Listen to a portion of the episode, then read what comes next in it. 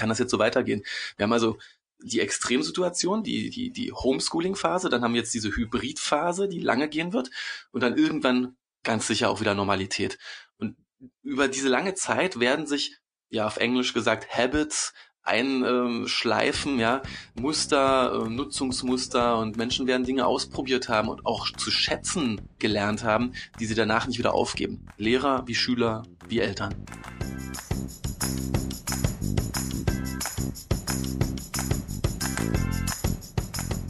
Hallo Freunde, willkommen zum Was Helden tun Podcast. Mein Name ist Dominik Hoffmann. Ich habe mich mit Stefan Bayer von Sofa Tutor unterhalten über die aktuelle Phase seines Unternehmens. Sofa Tutor ist Marktführer für die Online-Nachhilfe am Nachmittag. Und jetzt kommt die Weiterentwicklung, denn während der Schulschließung in dieser Corona-Krise wurde Sofa Tutor zu einer umfassenden digitalen Lernplattform. Genauso hat es Stefan eigentlich auch schon immer geplant. Und gerade jetzt ist es extrem wichtig. Sofa Tutor hat in den letzten Wochen rund eine Million kostenfreie Lizenzen an Schulen für Lehrer und Schüler im ganzen Land ausgegeben, um den Unterrichtsausfall irgendwie zu kompensieren. Das Klassenzimmer zu digitalisieren ist eine Riesenherausforderung, aber genau jetzt kann eben der richtige Zeitpunkt sein. Stefan hat in der Anfangszeit von Sofa Tutor die Lernfilme noch selbst gedreht. Und mittlerweile tritt Sofa Tutor als Content produzierendes Edutainment-Unternehmen auf. Ganz getreu dem Storytelling-Motto Hollywood meets Education. Ganz viel Spaß mit Stefan. Wir widmen uns heute einem Thema, das, glaube ich, viele Eltern und Kinder in den letzten Wochen ja, beschäftigt hat, sagen wir es mal so, digitales Lernen. Lass uns direkt einsteigen. Stefan, wie funktioniert SofaTutor? SofaTutor ist äh, eine Lernplattform für Schüler, Schüler von der ersten bis zur zwölften Klasse, die kommen auf SofaTutor und können dort Lernvideos schauen, also Erklärungen bekommen in kurzen fünf Minuten Erklärvideos. Sie können dann üben mit interaktiven Übungen auf ihrem Smartphone, auf ihrem Tablet, auf ihrem Rechner. Sie können aber auch Arbeitsblätter ausdrucken, wenn Sie dem Gerät mal eine Pause geben wollen und einfach mit Bleistift, Füller oder Kuli arbeiten möchten. Können also üben, üben, üben. Das gerade Gelernte also nochmal festigen in der Anwendung. Und dann gibt es noch den Lehrerchat. Da kann ich als äh, Schüler reingehen und dann habe ich eine 1 zu 1 Chat-Konversation mit einem unserer Lehrer. Die meisten Schüler machen heute einfach nur ein Foto mit ihrem Smartphone von der Aufgabe, in der sie da gerade knobeln, laden das hoch und dann wird gechattet, bis man bei der Lösung ist. Wir haben also Erklärungen, Üben und Feedback von echten Lehrern. Das Ganze gibt's äh, als ähm, App für die gängigen Smartphones und Tablets und du kannst es natürlich auch auf dem Rechner machen. Mhm. Die Chat-Funktion zum Lehrer, die da äh, habe ich auch geschmunzelt. Manchmal haben ja, ich kenne es aus meiner Zeit, hat man vielleicht auch vor dem einen oder anderen Lehrer ein bisschen Schiss, ist, ist das da nicht so? Weil, gut, du hast gesagt, man lädt einfach das Bild hoch. Ähm, wie ist da so der Umgang mit den, mit den Lehrern in dem Chat? Ja, wir merken schon, dass jeder Schüler erstmal versucht, das selbst zu lösen und dass ein Stück weit dann erst die Verzweiflung da sein muss, ich komme hier wirklich nicht weiter, bis man sich traut. Gerade am Anfang, ne, bei den ersten zwei, drei Malen, wenn man das Ganze ausprobiert und dann irgendwann wird es ganz normal, dass man sagt, hey, es ist abends 19.30 Uhr, am nächsten Tag steht eigentlich die Klassenarbeit an, all meine Mitschüler sind auch busy und kriegen Panik und lernen und meine Eltern, naja, die will ich jetzt vielleicht auch nicht unbedingt damit nerven, weil die sich ja dann auch erst reindenken müssen in das Thema und dann gehe ich halt fix in den Chat und bekomme dort ja. Hilfe. Cool, also wird es dann doch zu einem echten Experten und einem super Hilfsmittel. Schon fast wie, wie ein Freund. Ne? Ähm, du musst ja sehen, hey, ich brauche noch Hilfe und dann ähm, funktioniert es ganz einfach über diese Chat-Funktion.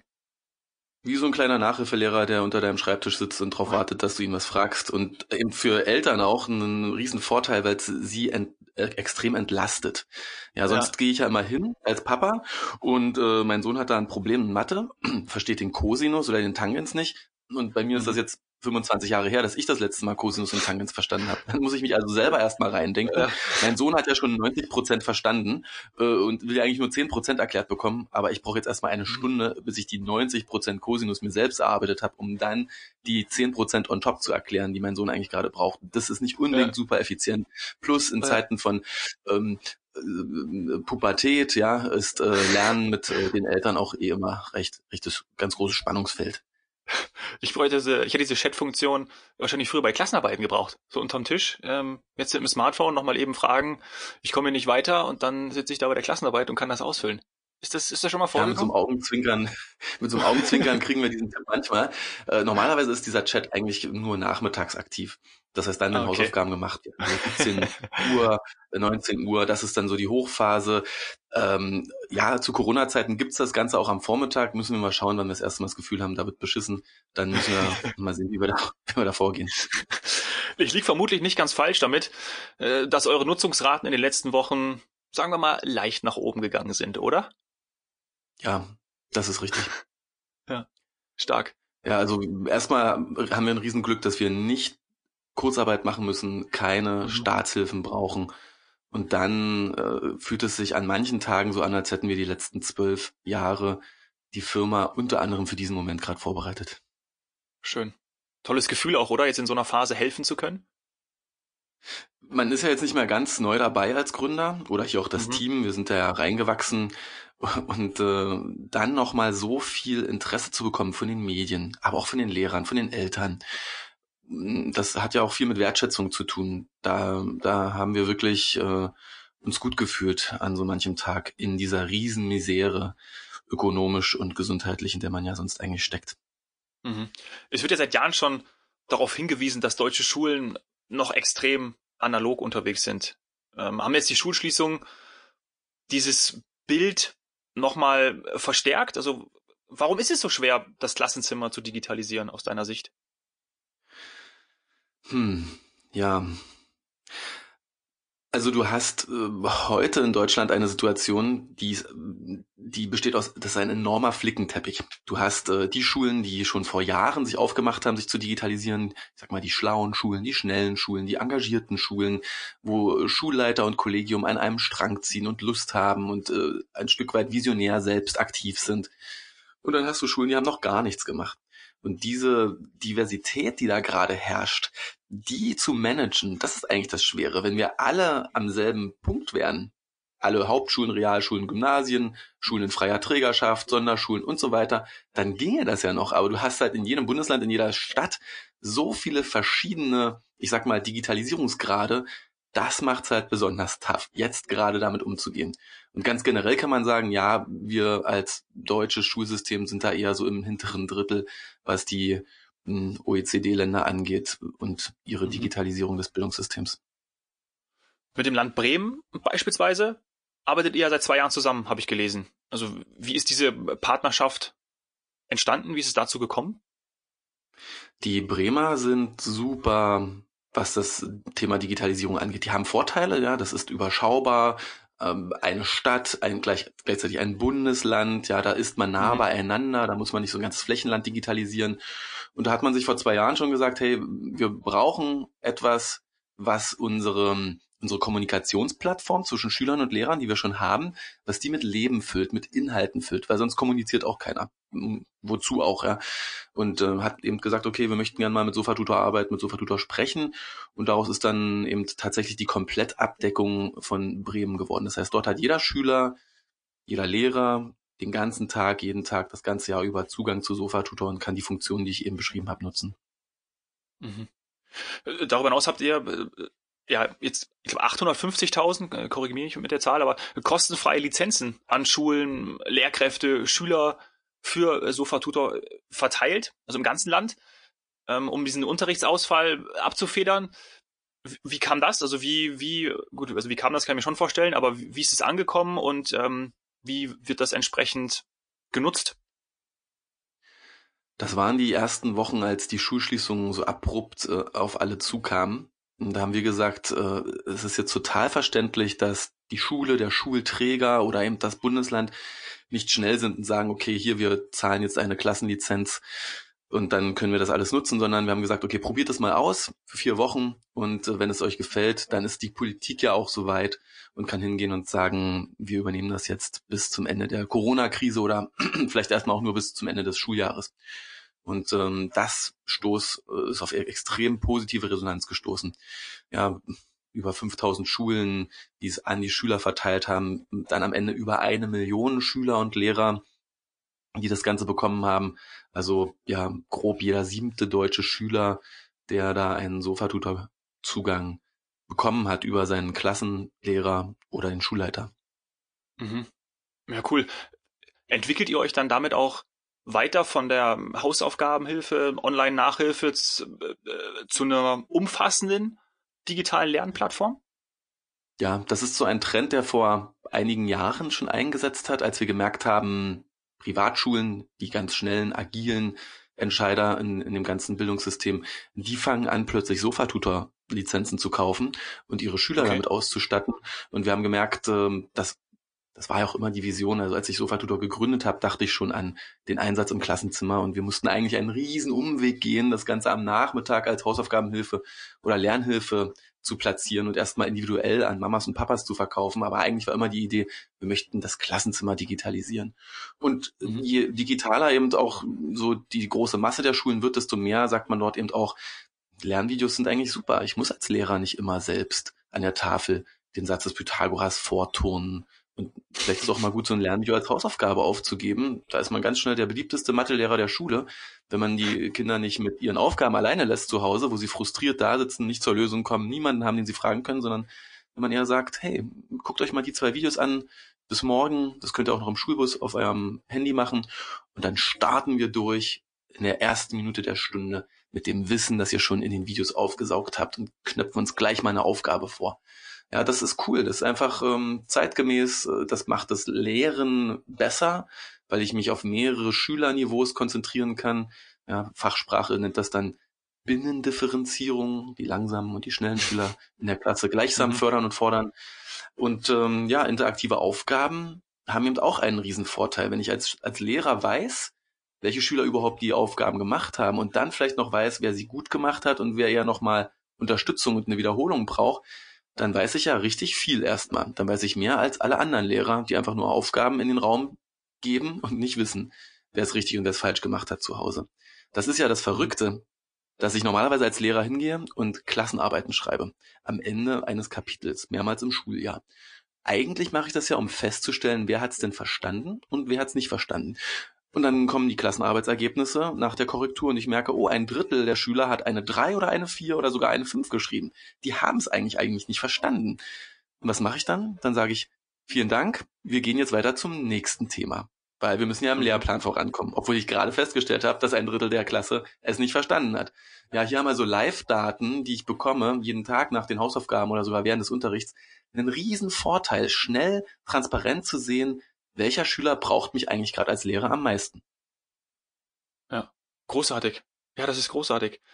Also meine, meine Hoffnung ist jetzt groß. Ich habe auch äh, hier bei uns im, im Haus unsere Nachbarkinder, die sind jetzt auch wieder äh, zur Schule gegangen und also ich hoffe sehr und meine Frage richtet sich da auch an dich. Glaubst du, dass jetzt, wenn alle Schüler wieder im Klassenzimmer sind, dass dann die digitalen Möglichkeiten deutlich mehr genutzt werden, dass man jetzt erkannt hat in den letzten Wochen, dass es eben auch so funktioniert und dass es ein Weg ist, ergänzend zu dem Unterricht in der Klasse.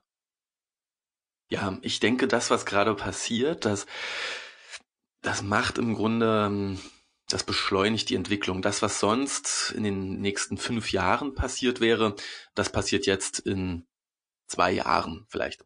Mhm. Ja, wir haben ja äh, Geld ganz viel Geld. Der Bund hat gesagt, liebe Länder, ich sehe das jetzt mittlerweile auch als Bund, dass ihr da mehr ins Digitale investieren sollt. Ich gebe euch relativ unverbindlich 5,5 Milliarden Euro. Bund gibt das an die Länder und die Länder können mit dem Geld die Schulen verwählen, Geräte kaufen und auch Inhalte anschaffen. Das ist ganz toll, ja. Da gibt's ganz viel Geld, weil sonst ist ja Bildung Ländersache komplett. Und jetzt gibt's ganz ja. viel Geld von oben und man kann das ausgeben. Und man muss schon ehrlicherweise sagen, dieses Programm existiert schon seit ein, einem Jahr, eineinhalb Jahren. Da war man jetzt bisher nicht so schnell hinterher, das auch abzurufen und umzusetzen. Aber jetzt haben wir nämlich Corona und jetzt haben wir die Situation, dass wir ähm, zuerst ganz zu Hause lernen mussten. Mittlerweile wird sich das etwas lockern und alle rechnen jetzt damit, dass ein Drittel der Schüler pro Schule simultan an der Schule sein wird. Mehr ist einfach nicht drin. Ja, dafür reichen die Waschbecken nicht aus, um alle sich die Hände waschen zu lassen. Der Platz reicht nicht aus und auch die Lehrkräfte, der Lehrkörper ist ja auch zum Teil recht alt und zum Teil Risikopatient und wird auch nicht in die Schule kommen jetzt zum Unterrichten. Ja. Das heißt, wenn ich in Berlin mit ein paar Mamas spreche, dann sagt die eine, naja, wir dürfen einmal in der Woche in die Schule und die andere sagt, naja, wir dürfen zweimal in der Woche einen halben Tag unser Kind in die Schule bringen. Ja, wir haben diese Situation jetzt und die wird noch eine ganze Weile so bleiben, bis es ein Gegenmittel gibt, bis es eine Impfung gibt. Lass es ein Jahr sein, vielleicht anderthalb Jahre. Kann das jetzt so weitergehen? Wir haben also die Extremsituation, die, die, die Homeschooling-Phase, dann haben wir jetzt diese Hybrid-Phase, die lange gehen wird und dann irgendwann ganz sicher auch wieder Normalität. Und über diese lange Zeit werden sich, ja, auf Englisch gesagt, Habits einschleifen, ja, Muster, äh, Nutzungsmuster und Menschen werden Dinge ausprobiert haben und auch zu schätzen gelernt haben, die sie danach nicht wieder aufgeben. Lehrer wie Schüler wie Eltern. Hört sich für mich gut an. Ist eine tolle Botschaft, oder? Schauen wir mal, ja. Das äh, gibt noch jede Menge Hürden, ja. Wir müssen jetzt mal sehen, ja. wer finanziert denn das Ganze und wer hat auch den Mut, das Ganze zu finanzieren. Denn ich habe ja schon gesagt, es gibt äh, auf der einen Seite gibt es die einzelnen Schulen, ja, da hat sich schon viel herauskristallisiert in den letzten Jahren. Die schnellen und die engagierten Schulen, die machen schon recht viel. Die brauchen gar nicht so viel Hilfe. Aber die Frage ist eben, was machst du mit dem ganzen anderen Teil? Lehrerkolleginnen, die sagen, wir wissen jetzt nicht, was wir genau brauchen. Sollen wir Zoom nutzen? Dürfen wir Google nutzen? Was ist denn jetzt datenschutzkonform? Was wollen wir uns jetzt hier dauerhaft, ähm, ja, was wollen wir unterschreiben? Welche Nutzungsverträge? Was wollen wir abonnieren? Was wollen wir bezahlen? Was soll es kostenlos geben?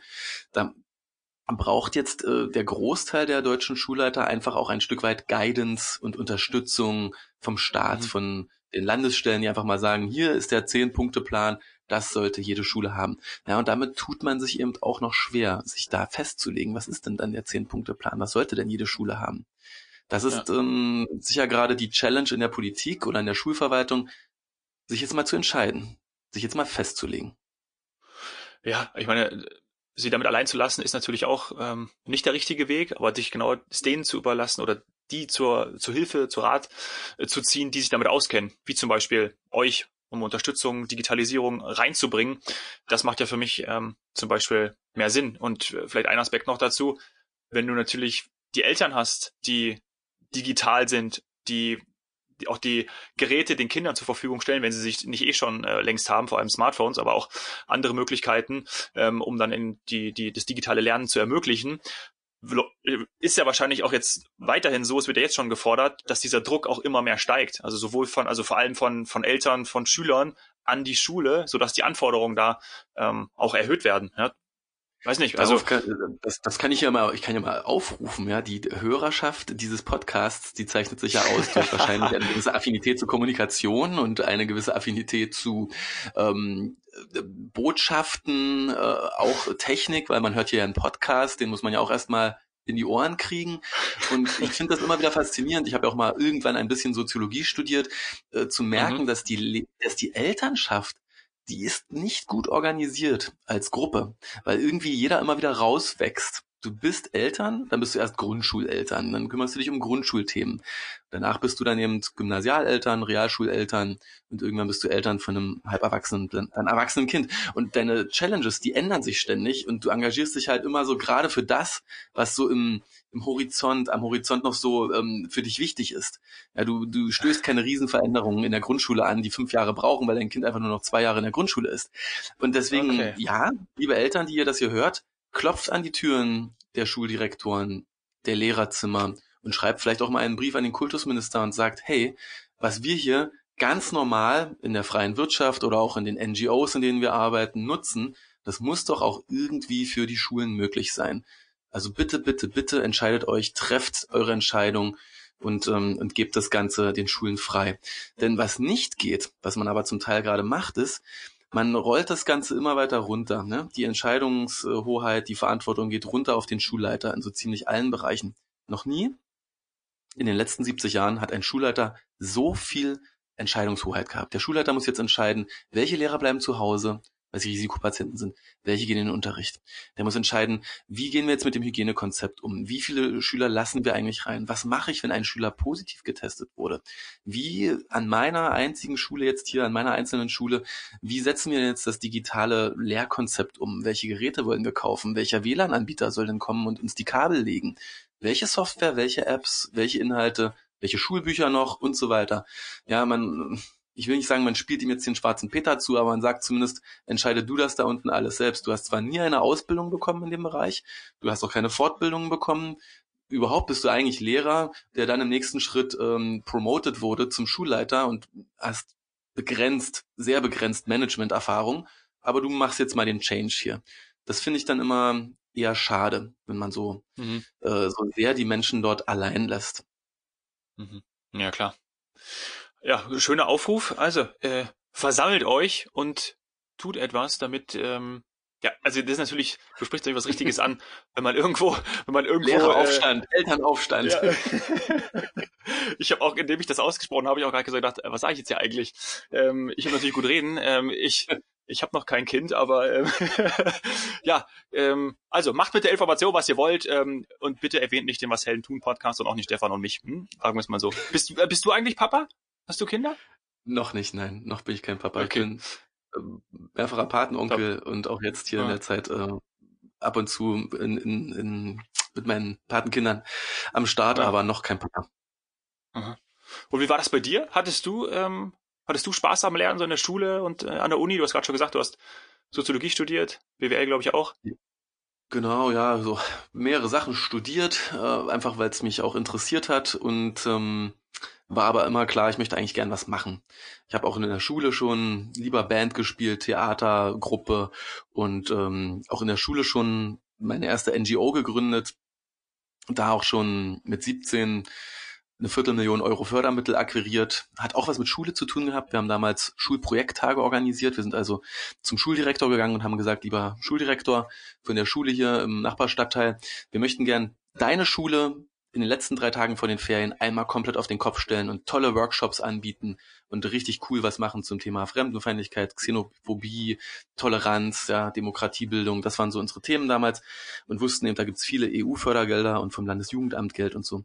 Und dann haben wir den Lehrern eine Pause gegönnt, die konnten dann drei Tage mal nichts machen und haben 50 Trainer und Workshopleiter an die Schulen gebracht und haben das richtig im großen Stil mit vielen Schulen gemacht, eine ganze Zeit lang. Das also ich habe immer gern Sachen gestartet. Ich habe ähm, mhm. dann viel selbst büffeln müssen und mir selbst Dinge beibringen müssen, weil dann doch der Kopf oft im Unterricht abschweift und woanders war. Und in der Uni war es ehrlich gesagt nicht anders. Also ich bin eigentlich so als Autodidakt immer ganz gut durch die Prüfung gekommen, aber äh, dieses da sitzen mit 25 anderen und jetzt vom Lehrer gezwungen werden, dass wir jetzt alle im gleichen Moment das gleiche denken. Weil der da mit mhm. seiner Kreide an der Tafel steht und was erklärt. Und wir müssen jetzt alle denselben Gedanken in derselben Sekunde haben das hat bei mir noch nie so gut geklappt. Das kann ich nachvollziehen. Du hast während des Studiums dann Sofa-Tutor gegründet, oder? Ist es genau auch aus genau, was weil daraus entstanden, weil du es gerade, wie du es gerade beschrieben hast? Das war so mit 24 und ich dachte eigentlich, das ist ein Sommerprojekt wir machen das mm, und wir schießen diese Seite mal ins Netz und dann wird sich das ja, ich hatte keine Ahnung von Internet und schon gar nicht von Firmengründen, dann wird sich das schon irgendwie von selbst entwickeln. Und ich wusste, naja, ein bisschen Team und ein bisschen Expertise und ein bisschen Budget wird man dafür brauchen und bin dann halt Klinkenputzen gegangen an den verschiedenen Ministerien, vor allem eben ähm, Bildungsministerium, das Landesministerium oder der Senat hier in Berlin äh, für, für Bildung und habe gesagt, ich habe hier eine richtig tolle Idee. Ich glaube, das wird vielen Schulen richtig helfen, wenn wir sowas bauen. Könnt ihr das mal fördern? Das war halt 2008 und da gab es keinen einzigen Fördertopf für sowas. Und mhm. entsprechend äh, wollte ich dann schon aufgeben und dann kam ein Bekannter und meinte, hey, äh, geh doch da mal an der Uni äh, zur Gründungsberatung, vielleicht können die dir helfen. Und ich dachte, ja, ich will einen Verein gründen. Was soll ich denn jetzt zur BWL-Fakultät gehen und mich da beraten lassen? Dann bin ich da hingegangen und haben die gesagt, hey, deine Idee ist doch eigentlich gut, hast schon mal überlegt daraus, irgendetwas zu machen, das sich selbst finanziert und nicht am Fördertopf, Tropf des Staates hängt. Und dann habe ich ein paar Tage nachgedacht und habe gesagt, ja, ich glaube, man könnte das auch über Werbung oder damals war die Idee Werbung, ja, oder über mhm. so Mitgliedsgebühren finanzieren. Und ähm, so ist dann daraus eine GmbH geworden. Eigentlich mehr aus der Not. Und heute bin ich dankbar dafür, dass wir so selbstständig sind, dass wir so nachhaltig finanziell wirtschaften. Mhm. Und ihr seid ja Marktführer auch in dem, in dem Bereich. Wie viel, wie viel User, wie viel Besucher hat die, die Website, hat die App in den letzten Wochen gerade gehabt? Momentan App und Website über 1,5 Millionen pro Woche. Das ist schon ja. dadurch, dass wir nur 8 Millionen Schüler in Deutschland haben, ganz grob, mhm. ist das schon sehr viel, schon was da gerade bei ja. strandet, ja. Geil. Ja, echt. Echt cool. Also machst du das eigentlich gefühlt schon seit Jahren oder schon immer, ja, zumindest schon seit der seit der Uni-Zeit und ähm, jetzt hast du dann nochmal, wie du es am Anfang auch gesagt hast, erlebt man nochmal so ein, so, erlebt man so ein Hoch, also so, ein, so eine, so, so eine, so eine, so eine Möglichkeit. Wie war, wie war das Anfang des Jahres oder Ende des Jahres, wenn man irgendwie so Pläne macht fürs nächste Jahr? Was war so auf der Agenda für, für Sofa-Tutor? Gab es da irgendwie noch, wo du sagst, ja, cool, das hat sich natürlich jetzt alles in Luft aufgelöst, beziehungsweise einfach verändert durch die, durch die Situation? Das konnte ja keiner damit rechnen. Ja, wir sind ja alle Marathonläufer, so vom Mindset her. Ja, also wir nehmen uns da auch immer wieder was Verstehe. vor und dann laufen wir so bis zur nächsten Bergkuppe oder bis zur nächsten Kurve. Und das ist dann eben äh, klar auch wieder Wachstum jedes Jahr. Mhm. Irgendwo zwischen 30 und 50 Prozent äh, wachsen wir jedes Jahr. Das ist schon immer noch viel mehr als so ein normaler Mittelständler. Und natürlich hauen wir auch immer wieder ordentlich das Geld raus, managen die Firma so auf einer schwarzen Null und haben immer mehr Ideen, als wir Geld haben. Also wir möchten immer mehr Funktionen entwickeln, wie man lernen kann. Wir haben unsere Lernvideos vor einigen Jahren neu definiert und machen jetzt sehr, sehr hochqualitative Cartoons, also so Trickfilme. Unser, unser Claim ist da immer Hollywood meets Education. Und du Aha. triffst also am Anfang in den ersten Sekunden der, der mathematischen Erklärvideo Reihe triffst du den Helden und der Held kollidiert in ein mathematisches Problem hinein und dann erklären wir die Theorie dann schieben wir die Theorie zur Seite, wenden sie an der Praxis unseres Helden an und am Ende gibt's einen Witz. Ja, so fünf Minuten Story-based Mathematikunterricht und das eben wirklich mit Yetis im Himalaya oder mit einem äh, gestrandeten Robinson Crusoe auf einer Insel und eben immer wieder kleine Kurzfilme, ja, die eben mhm. inspiriert sind von der, ich sag mal, Frechheit und Cheekiness von einem South Park, Simpsons, SpongeBob ähm, mit einem ja. Humor, der altersübergreifend funktioniert, wo du als Erwachsener schmunzeln musst, aber eben auch der, der Fünftklässler, für den es gedacht ist, das lustig findet. Ja, da gehen wir halt hin und sind über die Jahre zu einer professionellen Medienproduktionsfirma geworden. Wir haben also ein großes Team von Motion Artists, Animatoren, Illustratoren, hier kommen Schauspieler jeden Tag rein, leihen uns ihre Stimmen für die Filme. Es gibt ähm, ein Team von Lehrern, die mittlerweile richtig gute Drehbuchautoren geworden sind, sogar den ein oder anderen Stand-up-Comedian, der hier im Team nochmal drauf schaut, dass der Witz auch passt. Und genau, das ist dann eben auch der Anspruch, ja. Viel, viel Content, immer weiter Inhalte produzieren und hin und wieder eben auch technisch schauen, welches neue Feature, ja, wie kann Üben noch mehr gamified werden, noch mehr verspielt sein? Kann ich irgendwo Münzen sammeln? Kann ich meinen Avatar ausstatten? Kann ich ein kleines Spiel als Belohnung zwischendurch spielen? Kann ich mehr mit einem Klick machen? Wie sorge ich dafür, dass es auf dem Smartphone gut aussieht? Wie machen wir es passend für Grundschüler, weil die ja anders lernen und sich vielleicht eine Übung mal vorlesen lassen möchten und die nicht selber lesen wollen? Da gibt's immer viel zu tun. Mhm. Ja. Boah. Storytelling aller Hollywood, äh, Pff, stark. Also äh, Deswegen auch deine Affinität ähm, zu den Medien, ja, liebe Zuhörer. Ich habe äh, am Anfang die Frage, da war, da war der, habe ich noch nicht auf Aufnahme gedrückt gehabt, die Frage bekommen, ob er auch noch, ähm, ob der Stefan auch noch mitschneiden, mit äh, aufnehmen soll auf seinem Rechner. Ich glaube, das habe ich auch noch nie ähm, ähm, ja von einem Gast äh, die Frage gestellt bekommen.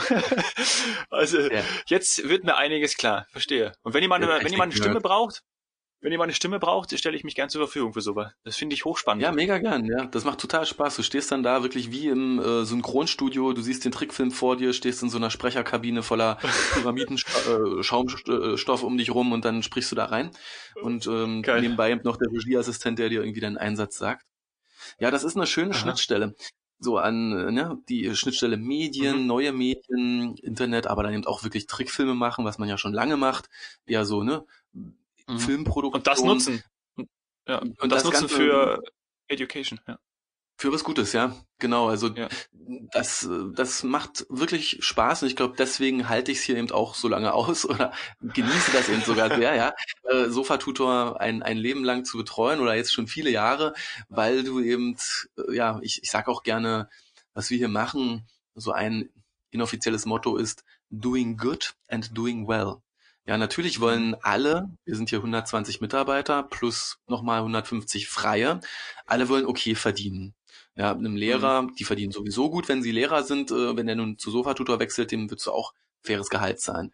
Genauso möchtest du, dass die Leute, die im Marketing arbeiten oder die programmieren, die sollen ja hier auch nicht weniger bekommen weil sie jetzt für eine Bildungsplattform arbeiten, als woanders. Und ähm, so ziehen wir eben Top-Talente, ja, das sind Menschen, die haben vielleicht noch vor drei Tagen Schuhe im Internet verkauft und sich dann irgendwann die Sinnfrage gestellt und gesagt, ich schreibe jetzt mal eine Bewerbung und ich gucke mal, ob man bei Sofa Tutor nicht noch jemand im E-Mail-Marketing braucht. Und diese Kombination, ja, die Welt jeden Tag ein bisschen besser machen, das Ganze auf einer wirtschaftlichen Basis, von, wo man nicht abhängig ist von einem Geldgeber, einem großen Spender, einem großen Förderer, sondern man wirklich sehr frei arbeiten kann und sich eben auch immer wieder unter Druck gesetzt fühlt, innovativ zu bleiben, voran zu bleiben, weiter führend zu sein. Das, ähm, das ist eine ganz tolle Schnittstelle. Ja, da kommen so viele Dinge zusammen, die einfach richtig Spaß machen. Mhm. Ja, das bringst du auch voll rüber. Also ich glaube, wir stellen äh, übrigens ein. Oh ja, so, das ist ein schöner Hinweis. Nebenbei. Ja, mal so, mal so unterschwellig. Ich pack das direkt in die Show Notes. Ähm, aber natürlich, äh, Sofa-Tutor findet ihr auch ganz leicht. Ähm, im Internet natürlich, ja. Ähm, und wenn wir natürlich ähm, vorhin auch den Aufruf gemacht hatten ähm, an die Eltern ähm, zum Demonstrieren, nee Quatsch, ähm, dann ist es natürlich auch super spannend, das jetzt zu hören und auch zu sehen, hey, ähm, und vielleicht der eine oder andere denkt sich jetzt, ist es nicht auch was ähm, für mein Kind, ja, für mein Kind als, als, als Schüler, als Schülerin, die das eben nutzen kann. Also ich finde es großartig, ich habe mir das alles angeschaut ja, äh, danke für den Einblick, Stefan. Das war wirklich ähm, sehr, sehr spannend, gerade auch in der aktuellen Zeit. Und dass da auch noch ein Medienunternehmen hintersteckt, à la Hollywood, hätte ja keiner gedacht. Ja? Und ähm, das ist jetzt auch noch rausgekommen. Vielen Dank für den Einblick. Danke. Ciao, tschüss.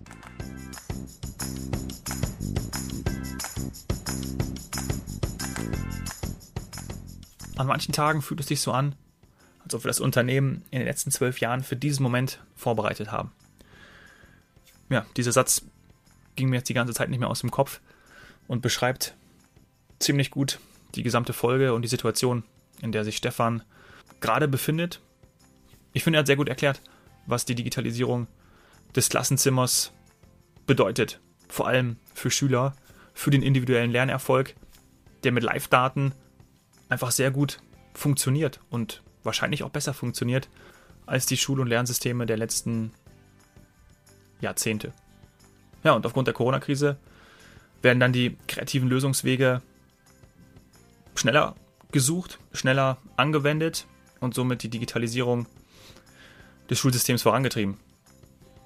Für mich ein inspirierender Weg, den Stefan mit Sofa-Tutor gegangen ist, vom Sommerprojekt während des Studiums bis zum Marktführer für Online-Nachhilfe. Wir waren vorhin schon bei Hollywood.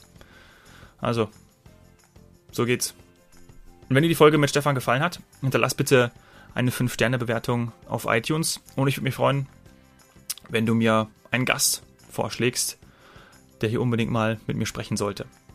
Connecte dich dafür am besten auf Instagram mit mir, at domhoffmann, oder schreib mir eine E-Mail an dominik.hoffmann etwasheldentun.de. Danke sehr, dass du bis hierhin zugehört hast. Danke sehr, dass du da bist. Cheers, Hero.